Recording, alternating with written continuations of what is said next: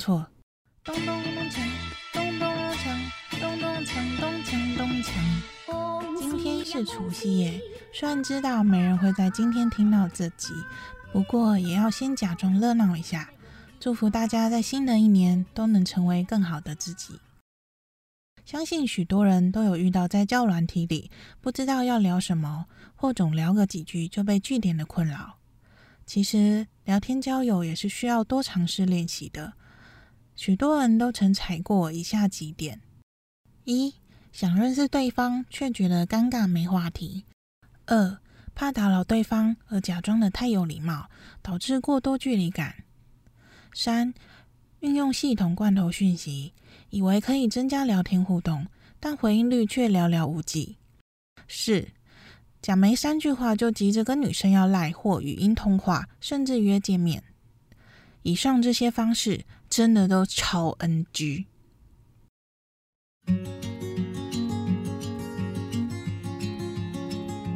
Hello，你现在收听的节目是《我是泡芙传》。这里是关于泡芙女孩逆转胜的人生故事。我将分享关于情感之旅、恋爱交友、自我成长相关主题，让我从恋爱中学习如何爱自己，从中自我成长，而摆脱了生命黑暗面。并非大富大贵才是胜利，自己内心感到自在就是种胜利。如果有兴趣，请记得一定要订阅我的节目。每周五晚上十点准时更新，希望能帮助到有共鸣的你，让你能看清晰左右两旁的道路，往更好的方向前进吧。相信未来将能回头笑看当时的自己。不要害怕追求爱情，多与异性接触，多交朋友，才能越来越明了自己真正想要的是什么。每段感情都会让自己有成长与反省的机会。不要害怕去面对，人生就这么一次。那我们就开始吧。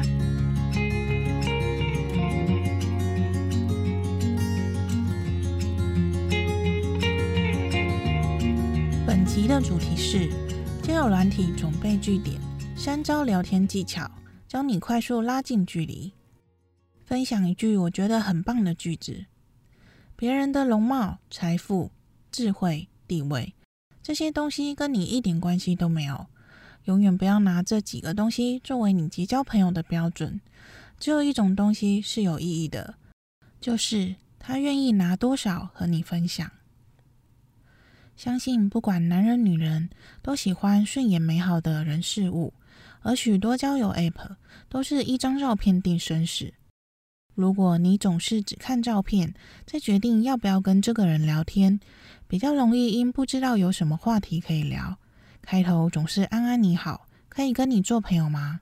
这种女生一天会收到几十个类似的问候，且令人没兴趣回复的文字，而错失一段缘分。花点时间看看对方的自我介绍，找到有兴趣的共同点。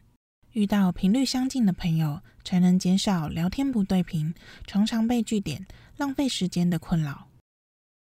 我遇过蛮多人跟我说过，与我聊天感觉像认识很久的朋友。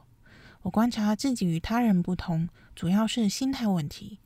交朋友本来就是频率搭不搭得上为首要，不需要去想太多，觉得怕打扰人家、怕被觉得没有礼貌等想法。网络交友重点就是得失心不要太重，也不要预设立场去想象会跟对方有什么发展。过去我也遇过，只不过是配对成功并聊了几句后，对方就自认为在茫茫人海中能与你配对到，这就是命中注定，并开始想要更进一步的接触邀约，是在 Hello。依据我本身经历归纳出六大最令人聊不下去的类型。首先，先检视自己中了以下哪几点吧。第一，活在自己世界型，总是自顾自的说的很爽，说自己工作能力多好，艺训多好，我就心想，那你在这干嘛？或说自己过去被感情伤得很深，已经不相信爱情，我也会想，那你在这干嘛？或讲一堆正常听不懂、令人不知道该如何回应的话题，我会心想。你关起门跟自己聊天会更有趣吧？第二，自以为是型，明明不厉害又装得很像很懂，觉得自己比别人强，认为别人都是笨蛋，或回应态度很尖锐，令人感觉很没礼貌。例如，当知道我是胖子，就只说你快去运动啊！靠腰，老娘要不要减肥，关你屁事啊！你先长到一百八，再来跟我说吧。通常讲这种话的人，自身条件并没有多厉害。如果真的极其优秀，那还需要在网络认识朋友吗？自信跟自负只是一线之隔。第三，敷衍型，感觉对别人说的话都没兴趣，总是以“是哦”“嗯嗯”“哦哦”“哈哈”“呵呵”“嗯哼”等回应，很明显的敷衍。通常遇到这类型，我只能想，他应该是因脑袋没内容而没有其他词汇能聊吧。第四。神话型，我说你好哦，他说你好，我说你也喜欢宠物哟，他说对啊，我说那有养宠物吗？他说有啊。每次遇到这种类型，我就心想，那么不想互动，直接删除 app，滚回你的星球去啊！除非你是彭于晏，不然这些回应被拒点，已读不回，刚好而已啦。第五，令人无语型，安安几岁住哪？天哪，什么年代的开头啊？能跟你交个朋友吗？当然不行啊！在忙吗？不忙也不想回你啊。可以加赖吗？先生，你是哪位啊？或是 ID 取得令人匪夷所思，例如寂寞的多情、丑陋之人、只想你是我的全部。呃，我都快吐了。第六，机器人问候型：早安、午安、晚安，吃饭了吗？天气凉喽，记得多保暖。说真的，跟你又不熟，每天看到这些，内心只想干你屁事啊！或开头就说我刚运动回来，好累哦，我就内心会想，干我屁事啊！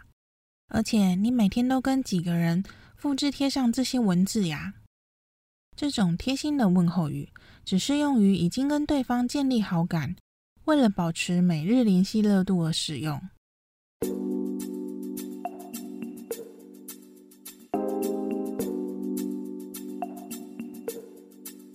中场休息一下，目前没有广告哦。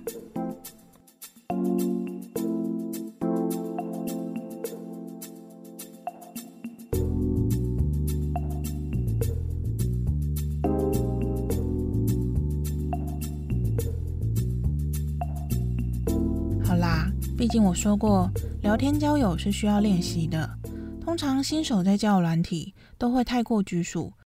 怕被别人感觉是奇怪的人，而无法展现真正的自我；或是虽然知道要把对方当成朋友，自然的聊天，但在当下总是感觉尴尬，不知道如何深入交谈。三招教你如何快速拉近距离。第一点，交友聊什么？如何聊天不中断？请认真看仔细对方自我介绍或照片等资讯，从中找到他有兴趣的话题，去了解他为什么会对这些有兴趣，有过哪些有趣的经历吗？再加上你自己类似的经验，所谓的共同点就是这时候互相发掘到的。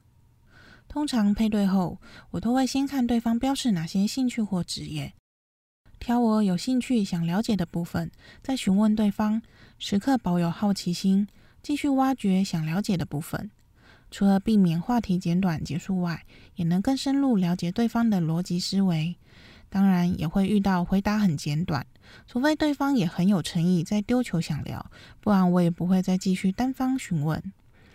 毕竟聊天是有来有往，没有人喜欢热脸贴冷屁股。第二点，耐心倾听。用心回复。当对方表达自己的想法、感受，或是对生活、工作的一些抱怨时，记得八十趴倾听加二十趴回复，会让人感受到你很在意他说的话。当下不需要急着去分析或想帮他解决他的抱怨，除非对方询问你的想法或建议。学习当个好听众，会让人更敞开心房。也无需为了怕尴尬没话题而尬聊，运用彼此有兴趣的话题，自然延伸，才更有机会达到深入交谈的模式。上周有聊过为何爱情骗子都能不见面就达到对方信任？主要是他们懂得运用女性心理需求，耐心温柔的倾听，再适时的给予回应。这方式对于男人或女人都会感觉暖心。说穿了，每个人也只是想找个愿意听他说话的人罢了。第三，真诚以对，积极互动，不要以群发讯息、撒网捕鱼的心态。对方不是笨蛋，复制贴上的问候不是只有你在使用。就算乱枪打鸟有人回应，也会是那些很浅且容易据点的对谈。也不要有一搭没一搭的回应，容易令人感觉没诚意，想聊下去。如果真的临时很忙，贴心告知一声，晚点再回应，而不是晚几天才回应。所谓的积极互动必须适量，千万不要过于积极。有些人聊没几句，就开始把你当做他交往对象，问你在干嘛、去哪里、跟谁聊天啊，或是才一下子没立刻回应，就说在忙吗？那不吵你了。就是在忙才没回呀，你也知道自己很吵。像这种没脑的聊天方式，只会令对方感觉厌烦。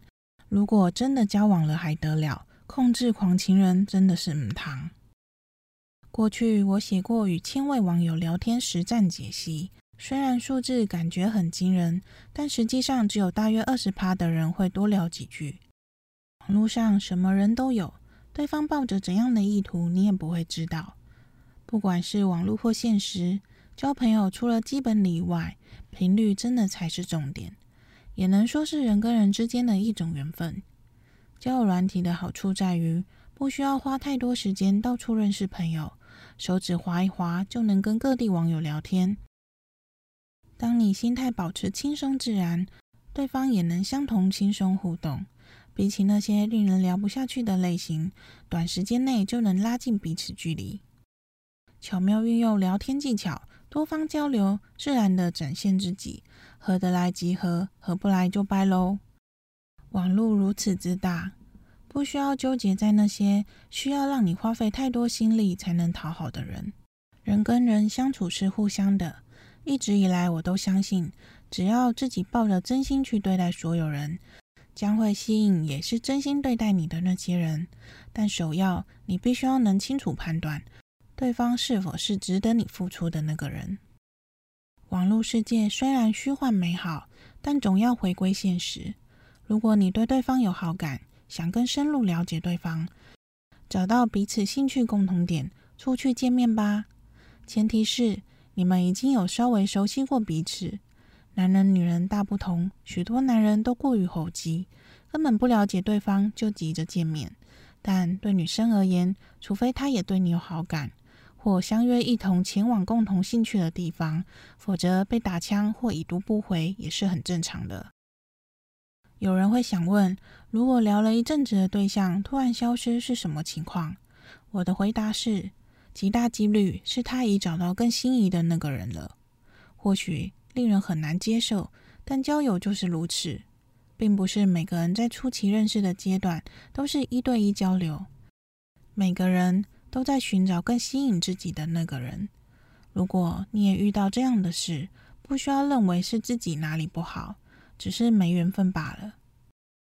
过去我也遇过几次暧昧中对方消失的情况，事后查证，他们的确都交女友了。当然，突然被冷漠当下，内心一定不好受。但当自己回过神，继续积极认识新朋友。遇到下一个真心待我的那个人后，再回头想想当时的自己，会感谢那个不爱自己的人主动选择弃权。不要继续浪费我的青春，让我有机会遇到现在真正爱我的人。在爱情中，平衡的相处才是长久之道。爱情这件事，不是只有一方努力就够了。如果遇到不适合的，会比寻找时更加辛苦的。以上重点整理：一、不要只依照一张照片就去装手攀谈，先看看他的文字内容，保有好奇心的交谈更能引起对方的注意。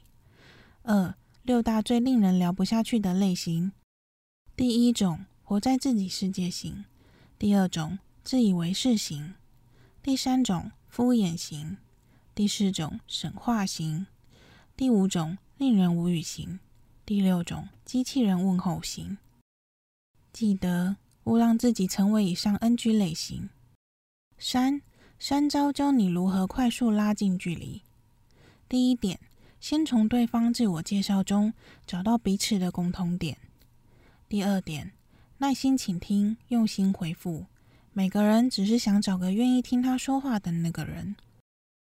第三点，以真实的自己，随时保有轻松交友心态，用你希望别人怎么与你交流的方式去对待他人吧。四，聊一阵子后，趁着热度，赶紧相约见面吧。切记，见面前一切都是假的。五，如果你被暧昧对象冷淡了，那就重新开始吧。真正爱你的那个人，还在等你跟他相遇呢。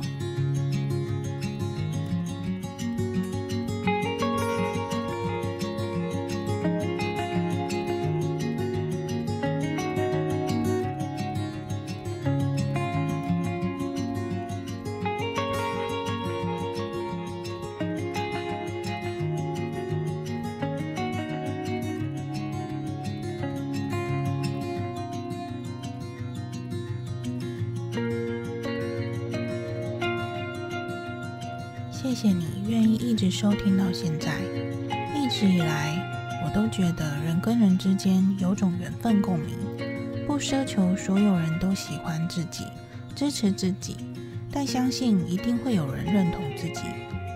如果你对于今天的内容有什么想法或指教，或想跟我讨论哪些相关主题，欢迎到我的部落格跟我分享你的故事。我也会将这集的文字档与相关连接放在我的部落格里，直接搜寻相同标题的文字就可以找到我喽。如果这集让你感觉有所收获，也欢迎分享给你觉得需要的朋友，并邀请你留言评分五颗星，让节目可以挤进排行榜，让更多人听见，支持我能继续坚持分享下去。如果你觉得没有收获，也对你没有帮助，也欢迎到我的部落格留言，让我知道你想得到哪方面的协助，给我机会思考该如何做得更好。那我们下次再见喽，拜拜。